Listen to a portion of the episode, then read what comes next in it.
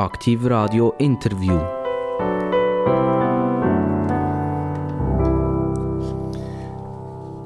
Herzlich willkommen zu Aktiv Radio, Aktiv Radio Interview, Aktiv Radio Gespräch und Meistens geht es ja mit einem Prise Humor zu bei uns, ob das politisch oder wirtschaftlich ist. Wir nehmen nicht ganz alles so ernst, aber wir haben doch tiefschürfende Fragen.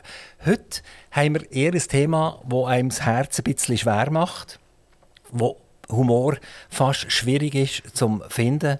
Es geht um die Ukraine. Und wer kann besser Auskunft geben über die Ukraine als äh, eine Ukrainerin?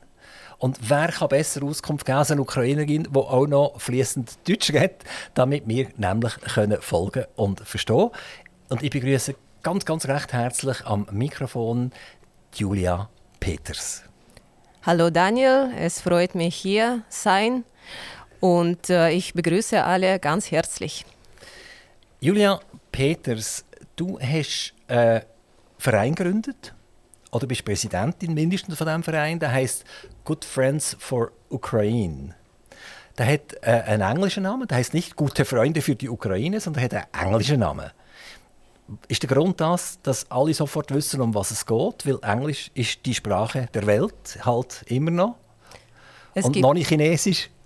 Ähm, oder ist das irgendeine Organisation, es im Ausland schon gibt?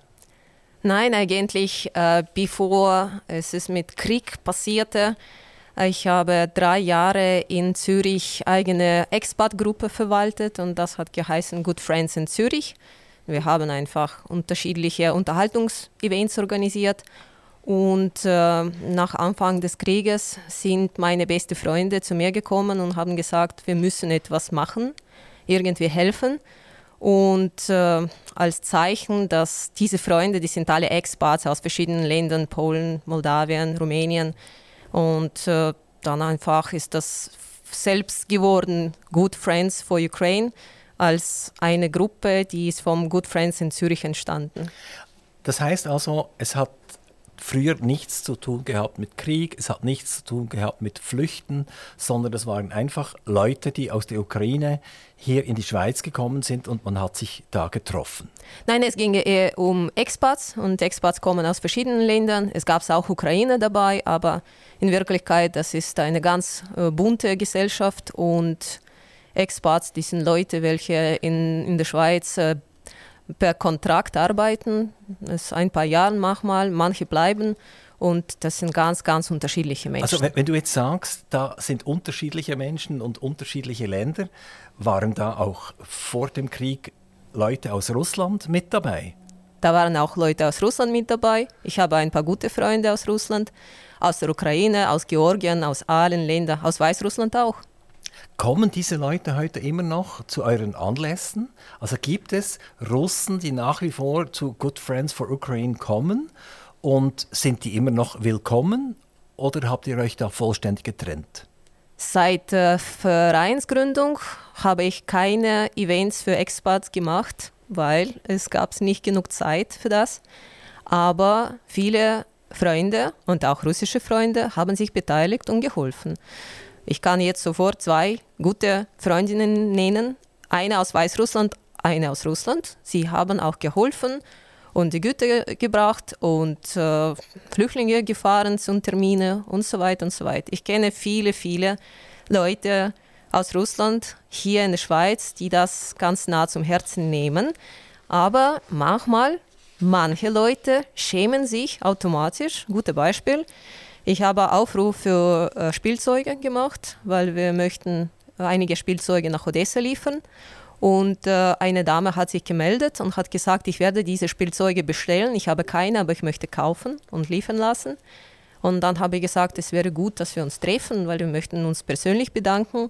Und sie hat gesagt, nein, wahrscheinlich werde ich nicht willkommen sein, weil ich bin aus Russland. Und ich habe gesagt, ah, uns ist wichtig, dass Sie geholfen haben und kommen Sie zu uns. Aber ich habe schon bemerkt, dass einige Leute denken, wir werden sie nicht willkommen, einfach weil sie aus Russland kommen. Julia, du bist in Odessa aufgewachsen. Odessa ist im Süden der Ukraine. Äh, auf, ein bisschen auf der anderen Seite als die Krim, aber Odessa, wenn ich da auf der Karte so rübergehe, ist das fast die Höhe der des Beginns der, der, der Krim. Ähm, also du hast ja wahrscheinlich diese internationale Politik, die seit mehreren hundert Jahren da läuft, um die Ukraine, um die Krim und so weiter, am eigenen Leben erfahren. Wenn du dich jetzt an, an, an die Schule zurückerinnerst, war da die Beziehung zu Russland ein Thema oder war das kein Thema? Das ist eine komplexe Frage. Wenn ich an meine Schuljahre denke, da habe ich nicht so viel mitbekommen. Ich habe mich für Politik nicht interessiert. Ich weiß, dass damals äh, es war noch frisch nach äh, USSR auseinandergegangen ist und da war ich klein. Äh, wir haben in unserer Schule Ukrainisch studiert und Gott sei Dank ich als Journalistin, ich habe noch gute ukrainische Sprache unterrichten gehabt. Äh, eigentlich damals, ich habe nur Russ Russisch gesprochen, aber dank zu meinem Studium habe ich gute ukrainische Sprache absolviert. Äh, später, als ich schon im Berufsleben eingetreten bin, dann äh, ich war Journalistin in Kiew äh, und äh, eigene Zeitschrift gehabt habe, da waren wir oft in Krim weil äh, Krim war ein äh, Platz, wo viele Racings, Rally Racing stattgefunden äh, sind. Und jedes Sommer, so fünf, sechs Mal war ich dort. Also die Krim war auch ein Ferienort. Das war eine wunderschöne Ferienort. Oder ist es heute noch, aber einfach nicht mehr frei? Ich weiß nicht, wie das jetzt heute aussieht, natürlich. Ich kann nur von damals sprechen. Kannst du uns noch ein bisschen über Odessa erzählen, über deine Heimatstadt? Also erstens nimmt uns Wunder, wie sieht Odessa so aus? Wunderschön. Wunderschön. Und äh, äh, wann warst du das letzte Mal da? Ist es immer noch so, wie es mal war, oder ist es heute komplett anders? Letzte Mal war ich letztes Jahr, äh, am 22. Oktober. Und äh, plane ich noch eine Reise jetzt, nicht äh, in, in, ein paar Wochen, sagen wir. Es ist äh, fast alles schon festgelegt.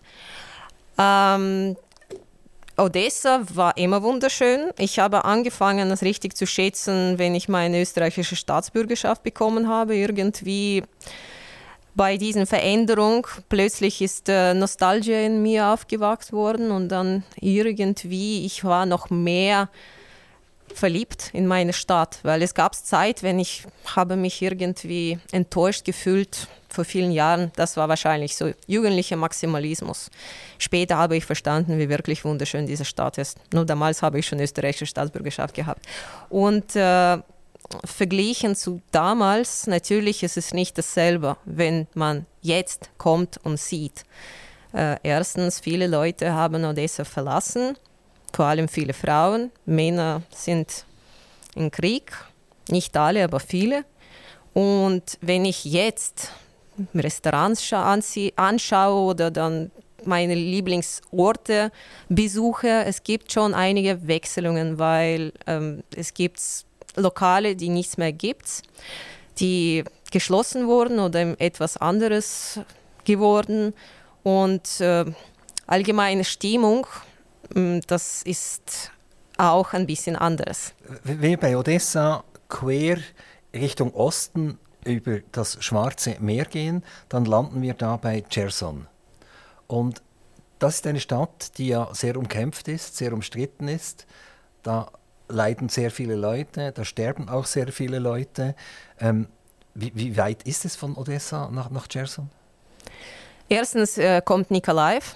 Es ist über 100 Kilometer entfernt und Cherson ist noch mehr rechts von Nikolaev und das ist noch über 100 Kilometer entfernt. Also wir sprechen für über 200 Kilometer ja, von Trotzdem, Odessa. also wenn ich mir jetzt das vorstelle, wenn wir jetzt hier von, von äh, Solothurn äh, nach, nach St. Moritz äh, ein, ein, schönes Wochenende fahren würden, dann hätten wir diese Distanz.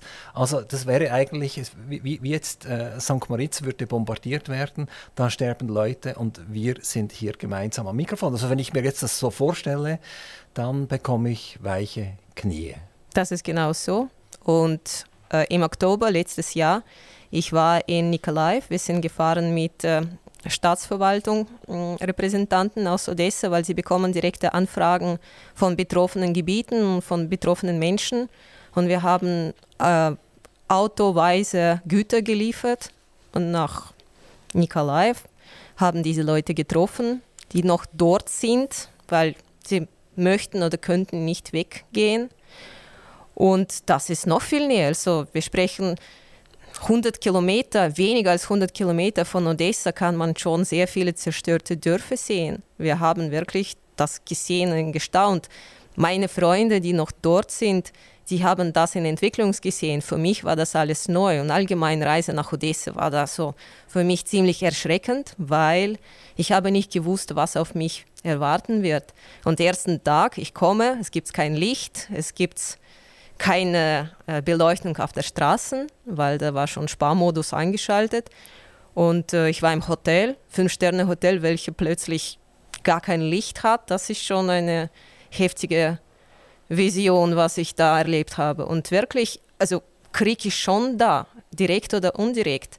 Aber meine Kollegen haben mir noch dann gezeigt, in der Nähe von Odessa würde dann Soldaten schon, russische Soldaten, erschossen, weil sie möchten äh, das schnell erobern. Es hat nicht geklappt, aber sie haben mir bestimmte Plätze schon gezeigt.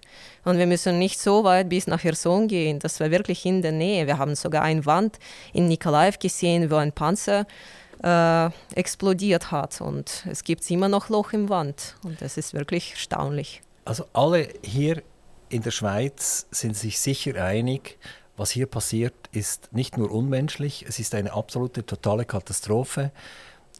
Und es sterben täglich Menschen und nicht weniger, sondern immer mehr.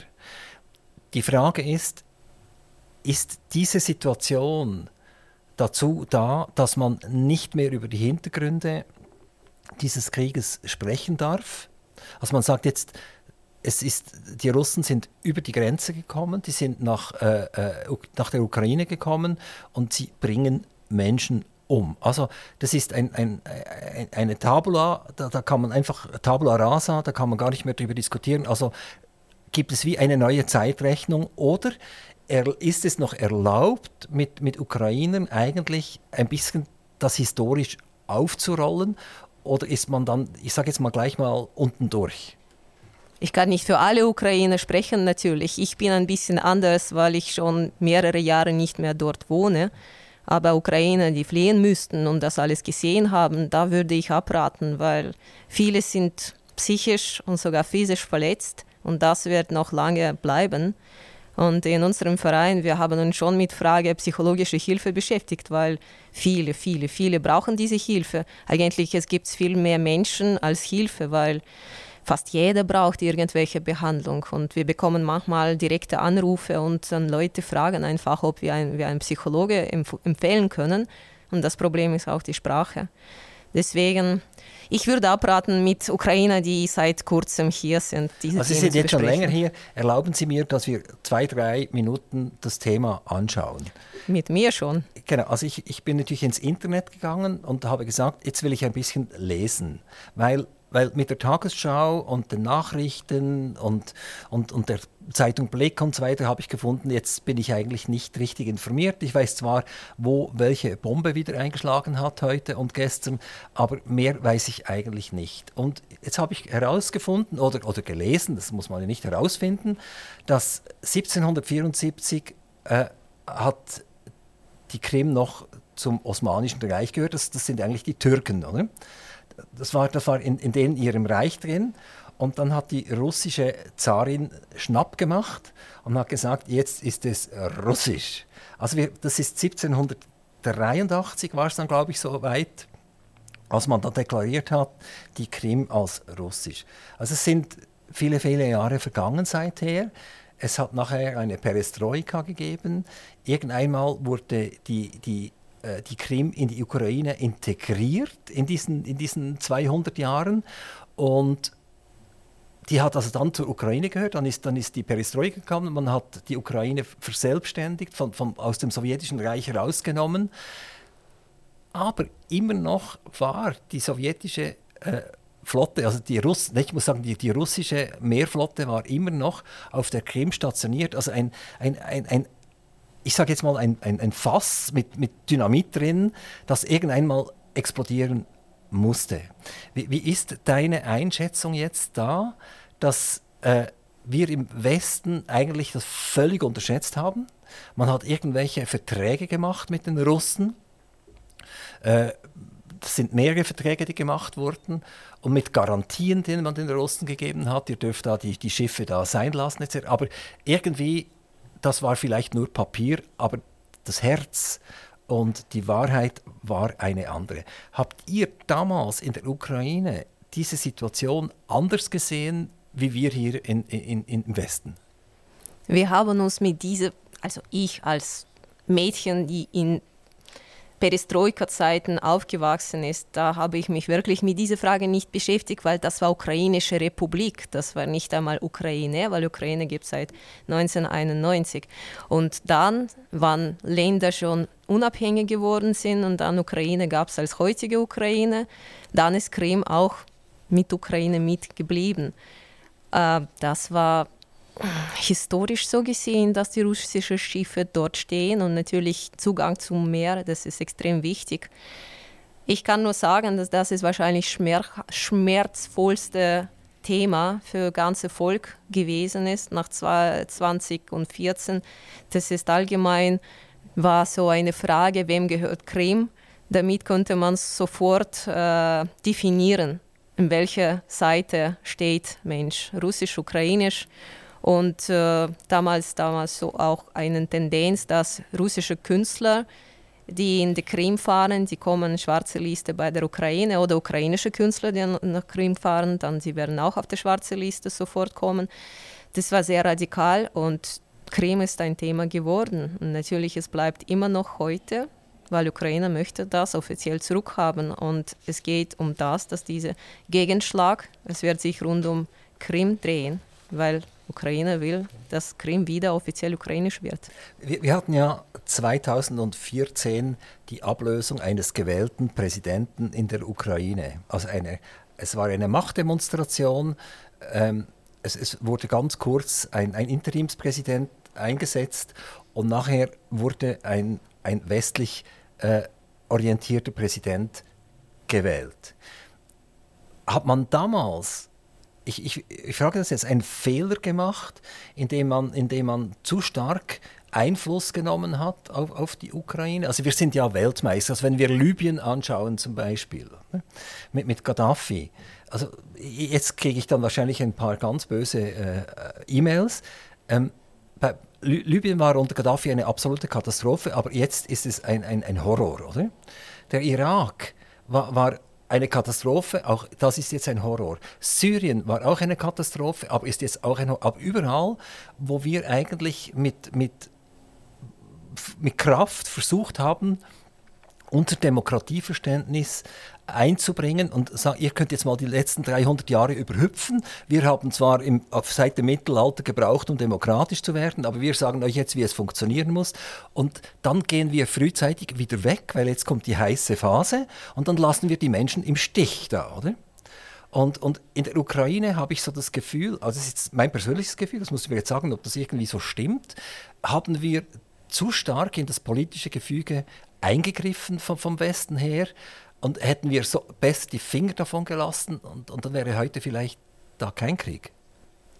Es ist eine gute Frage, wenn man sagt, haben wir wer sind wir und ob Schweiz sich also, überhaupt also Ich nehme mich da nicht aus, oder? Ja, ja. Ich, ich, Schweiz ich, hat Einfluss gemacht? Ja, nee, ja, das westliche Gedankengut, weißt mhm. du, Julia. Also eigentlich, wir, wir, lesen die Zeitungen, wir lesen deutsche Zeitungen, wir lesen Schweizer Zeitungen, wir hören Nachrichten und so weiter. Und wir haben eigentlich eine Positionierung, eine innerliche Positionierung und ein innerliches Gedankengut und, und ich, ich, ich, mag mich gut erinnern, oder? Als, als der Sturz des, des, des sowjetgerichteten Präsidenten war in der Ukraine und, und ein westlich orientierter äh, Präsident wurde, da habe ich mich gefreut, oder? Ich, ich habe gefunden, das ist super, oder? Das ist cool, oder? Heute frage ich mich, war, war meine Freude äh, richtig oder war sie eigentlich nicht richtig? Diese Zeiten war ich in Österreich. Ich war sehr weit weg von Politik entfernt. Ich war Journalistin und Reiseführerin. Ich habe mit Österreicher, einfach mit Volk, mit Bevölkerung gesprochen, mit meinen Freunden. Und sie haben mir gesagt, wir interessieren uns nicht wirklich für das, was dort passiert. Irgendwie mein Umkreis damals, die konnten mir keine Kommentare geben. Ich habe Kontakt, weil ich äh, ein paar Bücher in Russland vor vielen Jahren publiziert habe, nicht politische Bücher. Ich habe Kontakt zu meinen russischen Bekannten gehabt, die haben das ganz radikal gesehen und viele waren beleidigt all, allgemein mit dieser Situation, welche 2014 passierte. Und äh, schon damals, einige von meinen Bekannten haben gesagt, ah, es ist alles ein Land, es wird uns alles gehören. Da habe ich gedacht, okay, was heißt das? Aber wir meinen das gut und das wird alles gut. Und äh, sogar ein paar meiner gute Freunde aus der Ukraine waren dabei bei diesem Gespräch und jetzt gute Freundin hat mir geschrieben, siehst du, damals haben sie das gemeint. Ich konnte nie vorstellen, dass es zu einem Krieg kommt. Natürlich, das ist jetzt Horror, was passiert. Ich kann das nicht bewerten, genau was, was erschienen da am Maidan, weil, wie gesagt, ich war nicht vor Ort. Aber mir hat das allgemein geschmerzt und ich denke, damals ist es angefangen und heute wir sehen die Konsequenzen wer hat recht, das war einfach, für mich ist eine Verlängerung des Kalten Krieges, was vor vielen Jahren angefangen ist, dann war das ein bisschen still und jetzt jetzt weitergeht. Bewerten ist es schwierig. Also wir kommen jetzt dann auf erfreulichere Themen, nämlich eure Hilfe, die ihr leistet hier in der Schweiz für Ukrainer die, oder Ukrainerinnen, die ihr Land verlassen mussten. Ähm, aber noch einmal, es ist dann irgendwann einmal Februar geworden, 2022 und die Russen sind in euer Land einmarschiert. Wie viel früher hat deine Familie zum Beispiel in Odessa das gespürt, jetzt passiert es? Wann, wann wusstest du, jetzt passiert es? Oder hast du irgendwie die Nachrichten bekommen, jetzt sind erste Truppen in unser Land äh, übergesiedelt und ich war völlig überrascht. War das für dich so? Das war unglaublich. Ich konnte das wirklich nicht vorstellen. Und diese Expat-Freunde, die ich heute erwähnt habe, äh, die kommen von wirklich vielen, vielen verschiedenen Ländern und es ist interessant, wie sie diese Themen interpretiert haben, noch bevor des Kriegs, weil die so circa zwei Wochen bevor, bevor Einmarschierung habe ich schon angefangen, SMS und Nachrichten zu bekommen, dass ich muss etwas machen, meine Familie ist jetzt in Gefahr und ich muss meine Mutter evakuieren so schnell wie möglich. Und ich habe allen gesagt, das gibt es nicht, das kann nicht sein. Ich habe wirklich nie geglaubt, dass sowas ist möglich, auch weil ich Russen vielleicht besser als einige Ukrainer kenne und ich habe auch nie gedacht, ich muss hier erwähnen, ich habe persönlich getroffen ein paar von diesen Menschen, die dann an diesem Tisch am zweiten Tag des Krieges, am dritten Tag gewesen und mit Regierung verhandelt haben. Es war 2013 und ich war da bei einer kulturellen Veranstaltung Putin war dabei, Metropolit war dabei und dann einige Leute, die dann später in diesem Verwaltungsrat gewesen. Und ich habe gedacht, okay, ich habe diese Leute gesehen. Ich konnte nie vorstellen, dass sie was sowas machen. Eigentlich alle haben geschwört, die meinen das nur gut. Und meine Bekannte, die meinen das gut, wir müssen alle Freunde sein. Und ich habe bis zum letzten Moment nicht geglaubt. Und sogar als ich das in Nachrichten gesehen habe, ich habe das auch nicht geglaubt. Ich habe gedacht, das ist Provokation. Fünf morgens wache ich auf, am 24. Februar 2022 bekomme Nachrichten von meinen Expat-Freunden. Erste war mein Freund aus Rumänien. Und er schreibt, also es ist angefangen. Ich schreibe, nein, nein, nein, wir schauen. Wir, es ist viel zu früh, etwas zu sagen, weil die Bomben fliegen. Das, das kann nicht sein. Ich konnte das wirklich nicht glauben. Und äh, dann hat er sich eben entwickelt und äh, einen Tag vorher, am Abend vorher, am 23. Februar, weil das ist angeblich ein Tag äh, sowjetische Armee und bei uns, das war immer so wie Männertag, so eine Alternative für Vaterstag. Äh, ich habe mit meiner Mutter gesprochen und äh, habe gefragt, also viele machen irgendwelche Panik vom Ausland, wie ist das Inland? Ah, alles gut. Ich habe gesagt, es gibt eine Möglichkeit einer Angriff. Ich sage, ich denke nicht. Aber wenn etwas passiert, ich habe schon lange Leben gehabt, ich bin äh, nicht so beschäftigt und wenn ich sterben muss, sterbe ich. Sage, es ist keine Antwort, was ich hören möchte. Denkst du wirklich, etwas passieren könnte? Ah, na, heute feiern wir, wir sprechen später. Und eben, morgens ist es schon angefangen. Aber mh, also, also einige. Also ihr, ihr wart wirklich überrascht, oder? Ich persönlich war schockiert. Ich konnte bis am Abend nicht glauben und ich konnte das nicht in meinen Kopf irgendwie verarbeiten. Ich war zwei Tage aus dem Leben gerissen. Wie, wie, wie kann man sich das vorstellen oder kann man das überhaupt beschreiben? Also ich sage jetzt wieder, wir sind hier in der friedlichen Schweiz und ich höre in den Nachrichten, dass die Franzosen jetzt Genf angegriffen haben. Mhm, ähm, jetzt, jetzt, jetzt versuche ich mir das vorzustellen, was da passiert. Oder die Deutschen haben Basel angegriffen oder wie, wie auch immer. Und, und ich sage, das ist ja idiotisch, oder? Ich muss mir das gar nicht vorstellen, weil das wird gar nie passieren. Und was ist dann wirklich bei dir passiert, als, als es so, so weit war und dass du das erkannt hast, jawohl, es fliegen äh, Waffen, also Munition fliegt und Menschen sterben? Ich war in Portugal und ich müsste an diesem Tag am Abend äh, zurück nach Zürich fliegen.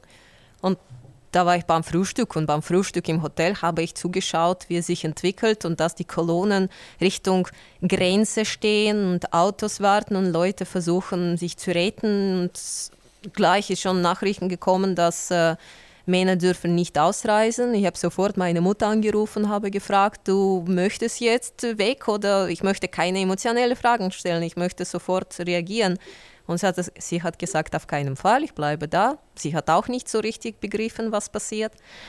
Und wie gesagt, die ersten zwei Tage war ich schon in ziemlichen Schock und habe gedacht, vielleicht wird das irgendwie beendet oder diese, diese Truppen von beiden Seiten, sie können jetzt sich einigen oder vielleicht das wird das alles stillgelegt.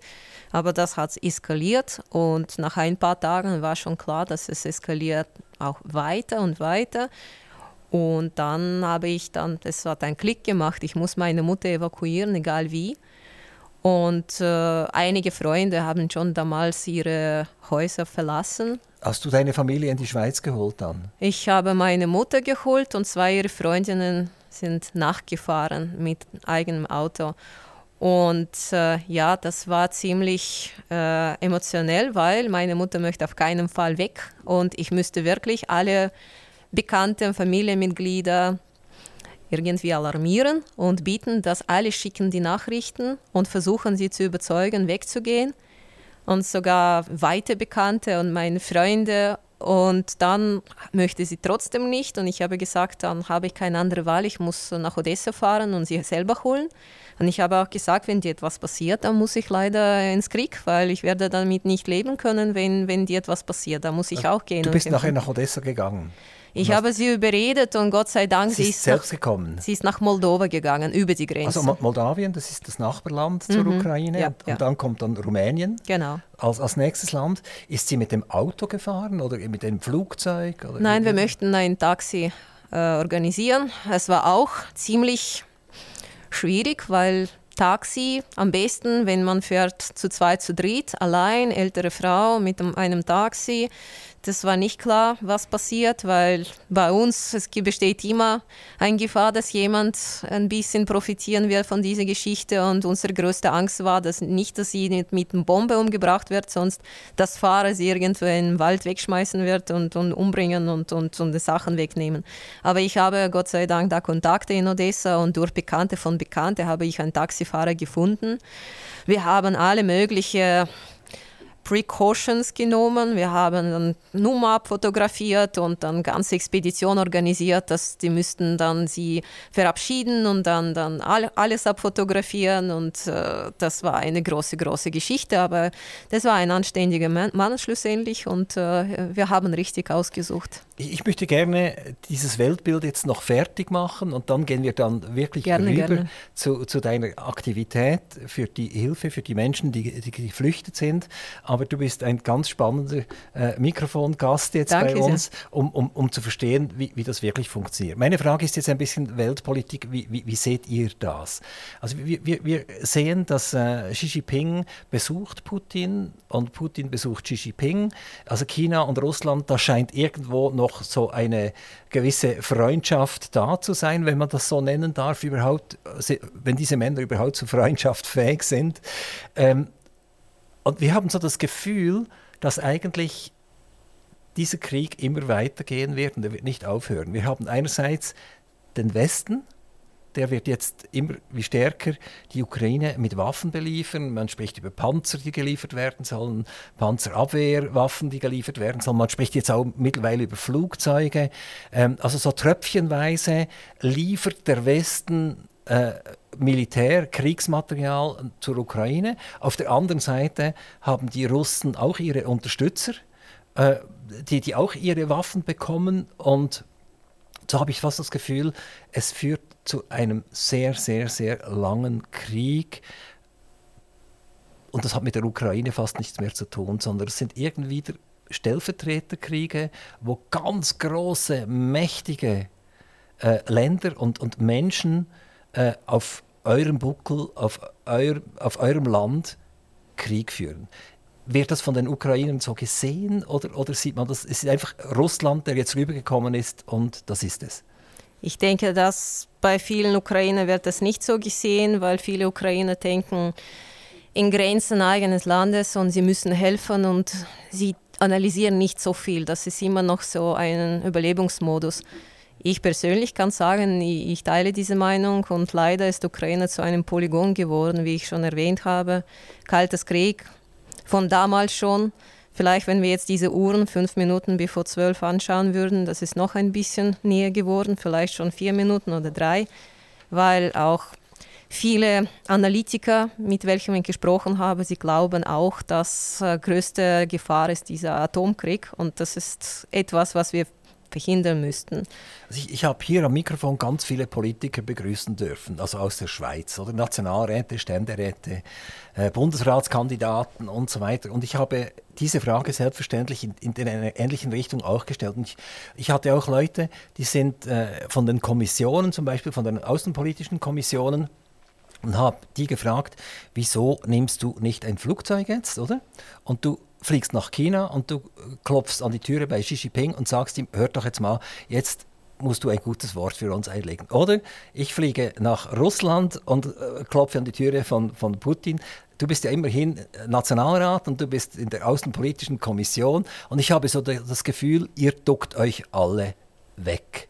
Wir diskutieren um, über unsere Neutralität, wir diskutieren jetzt, ob wir auch Waffen liefern sollen oder nicht, aber unsere guten Dienste, für das, was die Schweiz eigentlich Erster Weltkrieg, Zweiter Weltkrieg und so weiter immer wieder äh, gebraucht wurde. Genf ist groß geworden damit, äh, mit, mit der UNO. Ähm, wir, wir haben immer eine Plattform. Sollte die Schweiz jetzt nicht mit aller Kraft wirklich eigentlich Klinken putzen in China und in Russland. Ich sage jetzt extra China, weil ich der Meinung bin, von dem Moment an, wo Xi Jinping sagen würde, es ist fertig, oder? Dann wäre fertig weil dann hat Putin äh, keinen Rückhalt mehr.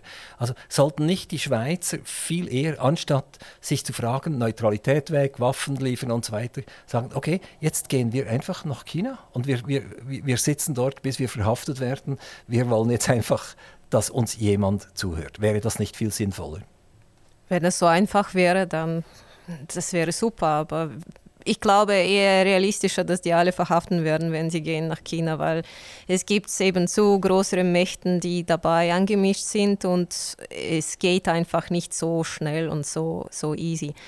Und äh, wenn wir sprechen von Lieferung, dann muss man nur Seite aussuchen, aber man kann nicht bei Teilnahme dieser Konflikt stoppen, sondern in dem Fall, wenn Schweiz mitmachen will, dann muss dann Schweiz sich Seite aussuchen und ich denke nicht, dass es russische Seite wird. Deswegen äh, es ist nur die Frage, mischen sich ein oder nicht. Ich verstehe das. Bei so vielen Jahren Neutralität, das ist natürlich sehr schwierig, sich einzumischen. Andererseits, vielleicht tönt das nicht so gut, aber realistisch gesehen, sollte das zu Atomkrieg gehen, dann wird dann mindestens Schweiz Österreich vielleicht überleben. Österreich ist auch neutral. Überleben, wir wissen nicht in welcher Form, aber mindestens, das ist schon bestimmte gewisse Sicherheit, dass hier wird nicht geschossen. Ich kenne viele Engländer, die jetzt Albträume haben und möchten nicht nach England einreisen, weil sie sagen, falls etwas passiert, ersten werden wir betroffen. Genau bestimmt London und genau bestimmt einige Plätze in London. Wirklich, ich kenne Leute, die haben Angst, zur eigenen Wohnung zurückzukommen, weil sie glauben, wenn Russland schlagen wird, es wird nicht Amerika sein, weil Amerika ist zu weit weg, sondern London in England. Also wir sehen Krise, Krise, Krise. Angst, Angst, Angst. Also wir leben in einer, in einer Zeit, wo wir Menschen eigentlich, wir können sagen, überhaupt nichts gelernt haben. Also wir, wir sind eigentlich immer noch im tiefen Mittelalter stecken geblieben. Die Waffen sind einfach ein bisschen andere geworden und die Machtpolitik ist immer noch so. Und niemand begreift, wenn wir in Frieden miteinander leben, dann haben wir alle viel mehr Luxus und wir haben viel mehr äh, Lebensfreude und trotzdem passiert das. Gut, jetzt wollen wir diese äh, Weltgeschichte ein bisschen verlassen und ich würde gerne auf deine äh, Good Friends for Ukraine eingehen. Die Russen sind einmarschiert und dann hat das ja sofort eigentlich Flüchtlinge erzeugt. Sofort, ja. Und, und, und die Leute konnten ja nicht einfach ins Schwarze Meer, das geht ja nicht, oder? Also man musste in die, die Nachbarländer gehen, äh, eben Moldawien zum Beispiel, ja, oder? Ja. Und dann Rumänien. Und, und da, die Polen sind ja auch ein Grenzland und die haben auch sofort eigentlich geschaltet. Ich, ich glaube, die Polen sind sehr gute Freunde zur Ukraine. Ja, das die, ist die, unglaublich, was sie gemacht haben. Super, oder? Wie, wie, wie die zu den, den Menschen geschaut haben. Ähm, und jetzt hast du davon erfahren, dass das passiert, dass die Menschen fliehen. Und es war ja eine Frage der Zeit, wann werden die ersten äh, ukrainischen Menschen in der Schweiz eintreffen. Was hast du da gemacht? Erstens war ich äh, auf dem Weg, weil ich müsste meine Mutter hier bringen. Und das war meine erste Woche. Erst Schock ein paar Tage, dann versuchen meine Mutter zu überreden und dann sie hierher bringen. Damals müsste dieses Flüchtlingsgesetz bestätigt werden. Wir haben gewartet. Wir waren schon hier, aber Status S gab es noch nicht für die ukrainischen Flüchtlinge. Wir haben gedacht, wir werden eine der Ersten sein. Unsere eigene private Geschichte hat sich so entwickelt, dass irgendwie unsere Unterlagen verloren gegangen und dann wir müssten drei Monate warten. Alle anderen waren schon hier und sie haben ihre Unterlagen bekommen. Genau bei meiner Familie, das war ein Horror, aber das ist eine separate Geschichte. Und dann äh, bei ähm, zwei Freundinnen sind auch nachgekommen. Wir haben drei Damen im Haus gehabt und dann habe ich gedacht, ich mache eine Willkommensparty mit meinen Expat-Freunden von der ganzen Welt, sodass sie sich nicht so verlassen fühlen, die drei Damen. Und bei diesem Essen, überraschungsweise, sind alle, alle Eingeladenen gekommen, selbst die, die nie kommen. Und das war wirklich ein Party, wo keine einzige Absage gab. Und alle haben Geschenke mitgebracht und haben unsere Gäste begrüßt. Und das war wirklich herzig. Ich habe alles aufgenommen. Und bis Ende meines Lebens, das wird mir, mich wirklich aufwärmen. Damals habe ich schon wirklich verstanden, dass selbst in Krisenzeiten gibt es Hoffnung, weil dieser Krieg und diese Situation hat mir gezeigt, wie viele gute Menschen gibt es hier und wie viele gute Menschen kenne ich. Das war erstaunlich. Und genau bei diesem Party haben mir meine Freunde gesagt, wir müssen etwas machen. Wir sollen etwas für Flüchtlinge machen. Vielleicht wir fahren sie nach Gruyère, dass sie einen Tag Auszeit haben und so. Aber damals gab es andere wichtige Sachen, Essen, Kleidung, weil viele sind einfach so mit einem kleinen Koffer geflohen. Sogar ich habe eine Frau kennengelernt später. Sie hat gesagt, ich habe außer meinem Reisepass gar nichts. Sie ist aus Mariupol. In ihre Wohnung ist Bombe geflogen und sie sagt, jetzt bin ich, meine Hosen, so was, was ich trage und meinen Reisepass habe ich geschafft mitzunehmen, sogar nationale, interne Pass, nicht einmal internationale. Aber es war schwierig übrigens beim Kontoeröffnung, weil das steht alles auf Ukrainisch und äh, Banks konnten das nicht lesen. Aber sie dürfte hier kommen und das war Zufall. Sie hat gesagt, ich bin einfach in den Zug angestiegen und gefahren, irgendwo ausgestiegen. Und ja, und dann war erst spontane Organisation. Wir haben entschieden, wir machen einfach äh, Essen, Spenden und äh, vergeben die Kleidungsstücken, welche wir sammeln. Und äh, wir haben ein paar Taschen gesammelt und haben ein paar Anzeigen gemacht in äh, Facebook, in ukrainischen Gruppen, die auch spontan entstanden sind, so Switzerland with Ukraine und andere. Und dann standen da über 200 Menschen vor dem Eingang. Es war ein bisschen erschreckend, weil wir haben nicht genug Sachen mitgebracht, aber ich habe auch äh, Aufruf gemacht online in Expat-Community, in Gruppen auf Meetup und Facebook, die ich schon gehabt habe, dass wenn jemand will, sie können kommen und Sachen nachbringen. Und dann ist das gegangen. Dann haben angefangen Leute zu kommen während unserer Veranstaltung. Zwei, drei Stunden danach ist immer jemand gekommen mit Essen, mit Kleidung und dann so haben wir das alles überstanden. Aber kein einziges Stück etwas ist übrig geblieben. Wir haben selbst unsere Wasserkocher abgegeben, weil zwei Frauen sind aus Basel gekommen nach Zürich und wir müssten sie nicht leer also lassen. Ihr, ihr musstet irgendeinmal vom äh, akuten Helfen übergehen zu einem strategischen Helfen. Oh ja, ja. Wie, wie, hat das dann funktioniert? Habt ihr euch einmal zusammengesetzt und gesagt, jetzt können wir nicht einfach wieder einen Aufruf machen, dann haben wir 200 Leute vor der Türe, sondern jetzt müssen wir strategisch vorgehen und wir werden immer am Mittwoch oder am Donnerstag etwas abgeben.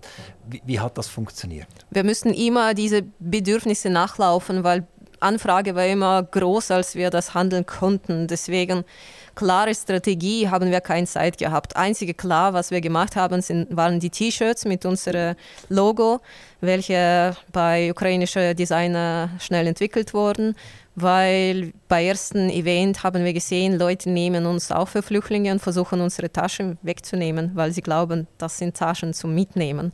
Meine Mutter hat schon die Situation gehabt, wenn eine Dame möchte ihre Tasche haben, weil das gefällt ihr und sagt, das ist meine, nein, das ist meine, ich nehme das mit.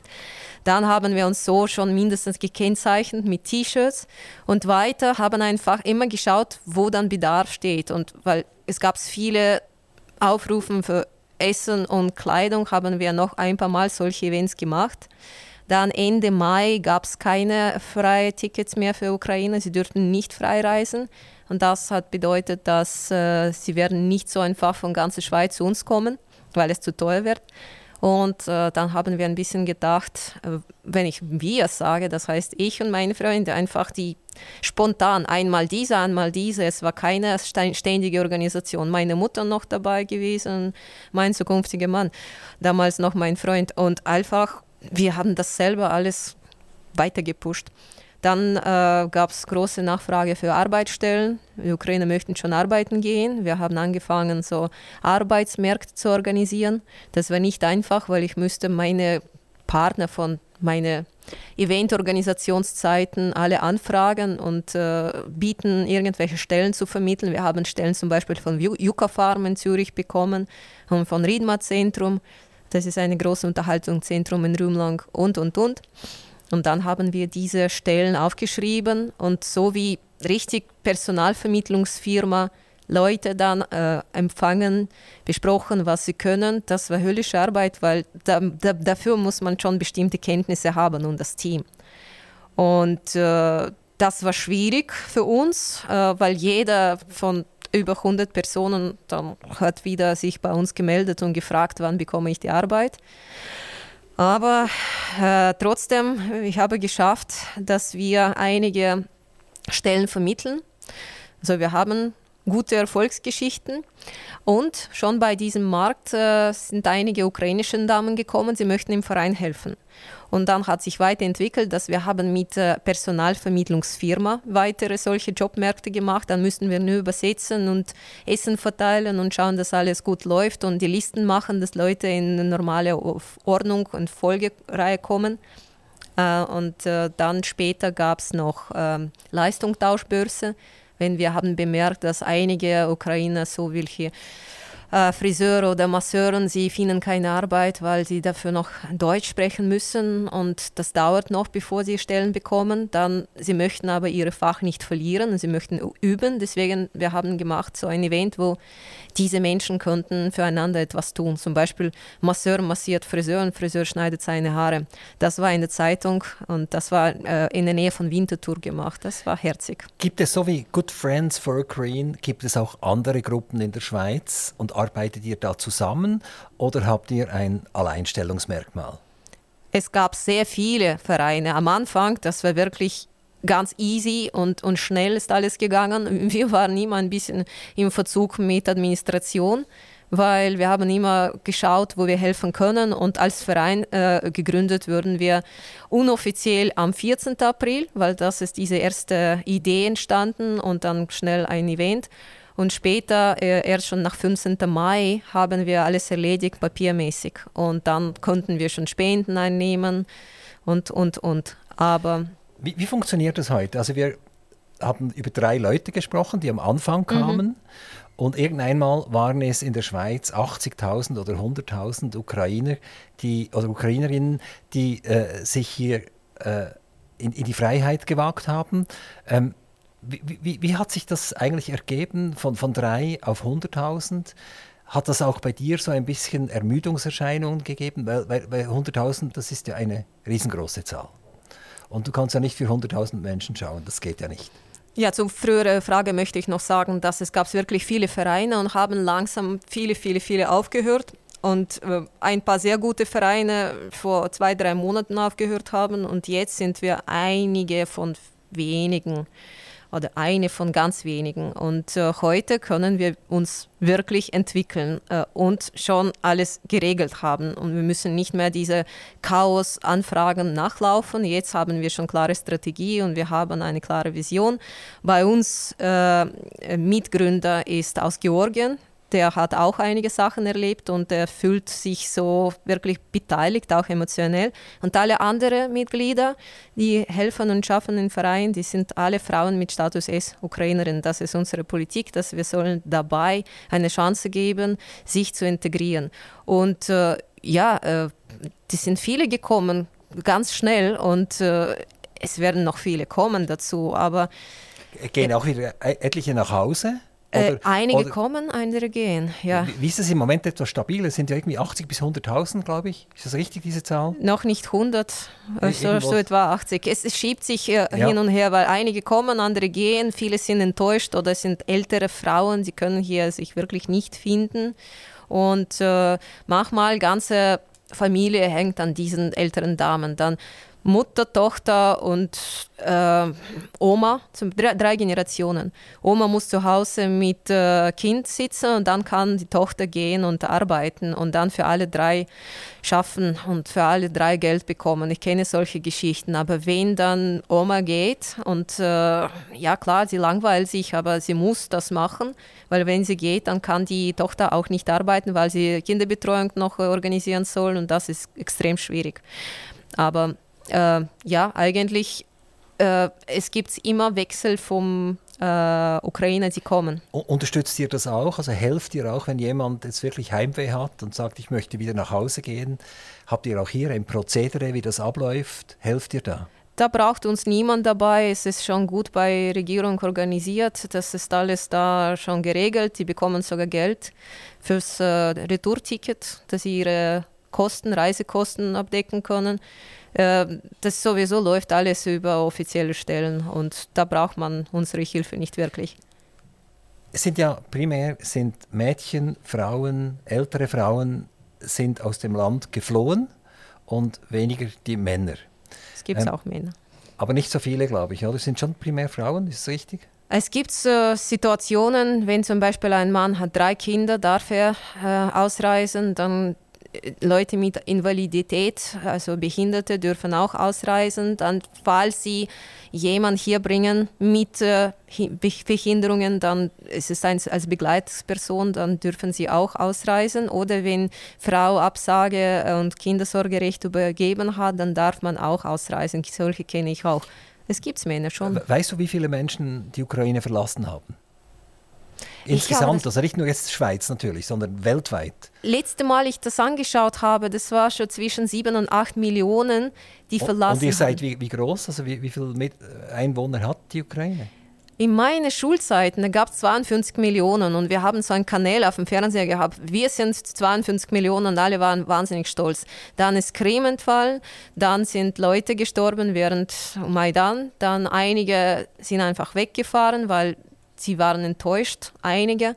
Jetzt Krieg, es verkleinert sich immer. Es ist immer noch über 40 Millionen, aber es geht immer weniger und weniger. Werden da die Jahrgänge fehlen in Zukunft? Also Jahrgang 2022, die, die, die Frauen sind weg, die, die Männer sind alleine, es gibt keine Kinder.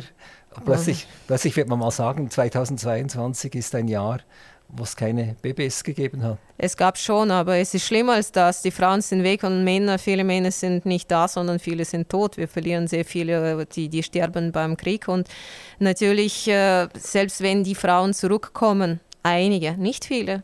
Äh, äh, viele werden hier bleiben oder in anderen Ländern mindestens wollen oder versuchen.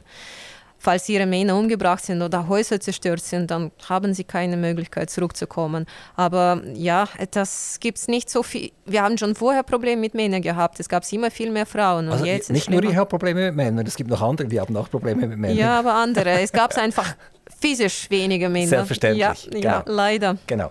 Ähm, Julia, du hast jetzt ein Jahr äh, Arbeit hinter dir für deine Mitmenschen aus der Ukraine und das ist ein Tag- und Nachtjob. Jetzt gibt es aber von dir noch eine völlig andere Seite. Also wenn man ins Internet reingeht, man geht zu Twitter, man geht zu Facebook und so weiter, äh, und so weiter dann schreibt man da äh, Julia Peters rein und dann kommen spannende Sachen. Du bist eine Influencerin, du schreibst auch Bücher. Äh, es gibt ein Buch, das du veröffentlicht hast, The Three Little Birds Burning in the Flame of War. Mhm. Und ähm, da kannst du vielleicht nachher noch zwei, drei Worte sagen. Also du bist auch Journalistin, du bist Autorin, aber du bist auch Influencerin. Oder? Und als Influencerin musst du eigentlich so ein bisschen Very Important Person spielen. Oder vielleicht bist du das auch tatsächlich, ich weiß es nicht, oder? Also man, man sieht ich weiß das auch nicht, das müssen mir andere sagen. ich würde hier wahrscheinlich nicht sein, wenn ich ganz uninteressant gewesen wäre. Nein, du bist dich sehr interessant, jetzt Danke. wegen der Ukraine selbstverständlich, oder? Aber man sieht dich auch auf Bildern, wo du im Prinzip für Modelabels äh, herstehst und so weiter. Also man kann fast sagen, das ist wie links und rechts, oder? Das sind zwei komplett verschiedene Leben.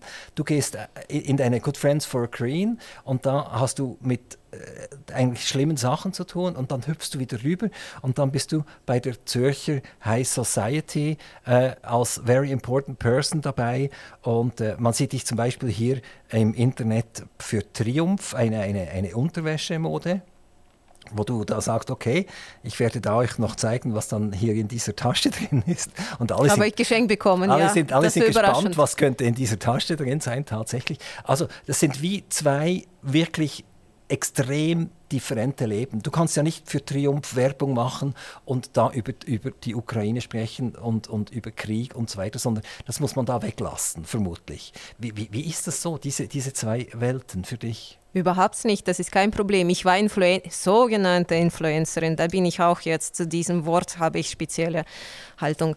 Äh, ich war schon vor, vor dem Krieg und das bringen von meinem früheren Leben. Und wenn man jetzt googelt auf Now, war ich als Influencerin schon viel vorher, viel früher. Und äh, das ist eigentlich sehr gut, dass ich meine High Society Leben noch dazu bringen kann in meine heutige Beschäftigung, weil dadurch dass ich Leute kenne und immer gekannt habe. Ich kann noch äh, einige tolle Aktionen für die Flüchtlinge organisieren und ich freue mich, dass mit meinen Anflüssen, mit Kontakten, ich kann wirklich was Gutes tun und ich kann an diese Firmen kommen und fragen, können Sie vielleicht uns etwas spenden oder können wir für uns etwas geben für, für die Flüchtlinge oder können Sie unterstützen? Und äh, ich bin froh, dass es ist wie eine Hand an andere, eine wascht andere. Das ist super. Ohne, ohne Bekanntschaften, ohne äh, Connections und ohne Einfluss, ich würde diesen Verein allein nicht aufbauen können. Und das hilft wahnsinnig gut. Äh, und äh, wenn ich nach vielen Tagen Arbeit und administrative und physisch auch, wenn wir Sachen verteilen oder etwas Schönes organisieren. Wenn ich gehe einfach an eine Veranstaltung, weil ich organisiert, äh, äh, weil ich äh, eine Invitation gekriegt habe, eine Einladung, dann äh, darf ich mich ein bisschen entspannen, ähnlich. Und dann denke ich, okay, ich habe mir jetzt das verdient. Weil eigentlich zum Thema Influencer, das haben sie uns genannt schon vorher. Mit 50.000 Followers auf Instagram bist du automatisch Influencer. Aber das ist mehr. Hast du 50.000 Follower? 24.000. Das, da hast du aber noch doppelt, musst du noch mal verdoppeln auf 50.000, oder? Von 24.000. Ja, 24, achso, 54, 54 habe ich 24 gesagt. Nein, ah, 54 54.000, das, das habe ich. 54 54.000, ja, genau, also, genau. Also, wenn du etwas sagen möchtest, dann ist das die erste Quelle eigentlich. Äh, auch, äh, nicht nur das. Presse auch ist eine gute Quelle, wenn, wo man sagen kann. Aber eben automatisch wird man mit vielen Followern zum Influencer gekrönt sozusagen. Und viele Influencer machen aber nur Fotos, posten, da bin ich da in diesem Hotel, in diesen. Und das verändert nicht wirklich. Aber ich denke, richtige Influencer kann das in andere Welt bringen, Kontakten, eben Leistungen, Verbindungen. Dann kann man Firma mit Bedürftigen verbinden und das funktioniert viel besser. Und wahrscheinlich bin ich Influencerin erst richtig Influencerin, seit ich äh, meine Aktivitäten als Flüchtlingshelferin also eingegangen bin. Die 54.000 haben mit der Ukraine etwas zu tun? Nicht wirklich, die, die, nein. Ja, also seit du als, als Helferin tätig bist, oder? Hat, es, hat die Zahl äh, ist gestiegen? Nein, es gefallen. Äh, ist erst seit einem Monat wieder zum gleichen Level gekommen, weil es war gerade dasselbe vor dem Krieg, aber ich habe fast keine Zeit gehabt und ein Jahr habe ich wirklich fast nichts gepostet, nur selten, weil vorher war das so vier bis zehn Posts pro Monat und es gab Monate dieses Jahr, letztes Jahr, ich habe einen Post pro Monat gemacht oder ein, einen zwei Monate, ich habe wirklich keine Zeit und, gehabt. Und wer folgt dir? Sind das Menschen aus der Ukraine oder sind das Schweizer? Wer, wer, wer schaut deine Posts an? Mm, äh, bei Instagram kann man Statistik anschauen und ich sehe jetzt, das hat sich ein bisschen geändert. Aus der Schweiz sind mehrere Personen gekommen. Vorher war das Deutschland. Vorher waren viele aus Russland und jetzt aus Russland folgen nicht so viele, leider. Wahrscheinlich, vielleicht konnten sie etwas Gutes sehen, aber ich habe großen Rückgang erlebt von russischen Followers, äh, aber das ist kein Problem für mich schlussendlich. Und, äh, aber ukrainische Followers, die haben zu, zu, Zunahme von den Zahlen, äh, gibt es aber auch, weil ich viele persönlich treffe und die, die zu unseren Events kommen, dann folgen sie einfach und äh, äh, manche Influencers, die haben ihre Followers nie getroffen und nie die, mit diesen Menschen geredet. Und jetzt, für mich ist wichtig, dass ich viele persönlich kenne. Und auf Facebook, das ist ganz anders. Auf Facebook kenne ich fast alle. Julia Peters, unsere Stunde ist durch. Ich habe gar nichts über mein Buch gesagt. Ja, oh. das, du hast noch ein, eine ja. Minute. Ich würde sagen, sag du uns, wie wir können äh, Good Friends for Green erreichen. Mhm. Also jemand, der jetzt sagt, ich würde ehrlich gerne da irgendwie mittun und spricht noch etwas äh, zu deinem Buch. Wir haben alle Social Netzwerke Accounts bei Instagram, bei Facebook, bei Telegram. Good Friends for Ukraine. Das könnt ihr einfach angeben. Ihr werdet uns finden. Es gibt auch Homepage beim Googlen. Wir werden sicherlich auftauchen. Und das Buch, das Buch ist über das Krieg und über meine Erlebnisse, private über Erlebnisse in meiner Familie. Ich müsste das schreiben, zum Selbsttherapie sozusagen, alles rauslassen, was ich erlebt habe. Momentan ist es auf Englisch. Nächste äh, Schritt ist, das zu übersetzen. Und wir planen auch eine Show mit ukrainischer Künstlerin. Sie wird das auch visualisieren für alle Schweizer und Nicht-Schweizer, die auf Englisch nicht lesen möchten oder könnten. Und das Buch ist für wohltätigkeiten Zweck auch verteilt und verkauft. Jeder, der Buch kauft, dann macht was Gutes, weil das Geld geht zurück ins Verein. Wieso heißt es Three Little Birds? Es sind zwei äh, Schwestern aus Odessa, meine Mutter und ich. Es geht um diese vier Damen, aber zwei Schwestern, die sind Zwillinge und das ist fast wie eine. Eigentlich, das ist Geschichte äh, von vier Frauen, die hier gekommen sind und drei von diesen Frauen sind Hauptdarstellerinnen. Und, und es spielt ab 2014 oder spricht, nur, spielt es nur in diesem Jahr? Es spielt im Jahr von 24. Februar 2022 bis 15. April 2022, nur eineinhalb Monaten. Genau heiße Phase, Anfang des Krieges, vieles, was wir heute besprochen haben. Selbst diese Expat-Treff und Willkommensparty, das ist alles im Buch. Wirst du ein weiteres Buch rausgeben für die nächsten Monate? Ich muss erst mit diesem Buch fertig machen, auch übersetzen. Ich habe jetzt, jetzt auch eine Anfrage aus der Ukraine bekommen, dass es auf Ukrainisch übersetzt wird. Ganz viel Arbeit plus diese Show. Aber ich habe schon Ideen für nächste Bücher. Ja. Julia Peters, ganz, ganz herzlichen Dank, Danke, dass Daniel. du von Zürich zu uns nach Zuchwil-Solothurn gekommen bist. Ich das hoffe, war mir eine große Freude. Wir hatten viele Leute von Basel bis St. Gallen, die auch mitgehört äh, haben. Das Interview kann man auf dem Internet abrufen wir werden das auf Spotify stellen. Also wir hoffen, dass wir möglichst viele Leute erreichen, damit wir euch unterstützen können. Ich danke dir ganz, ganz herzlich für deine offenen Antworten, die vielleicht für eine Ukrainerin nicht immer so einfach sind. Vor allem, wenn man technisch wird und wenn man sagt, ich möchte das ein bisschen neutral sehen, dann ist das für Menschen, die das selbst erleben mussten, nicht ganz so einfach. Ich sage vielen Dank auch. Toi, toi, toi. Danke sehr. Liebe Grüße. Danke. Aktiv Radio Interview.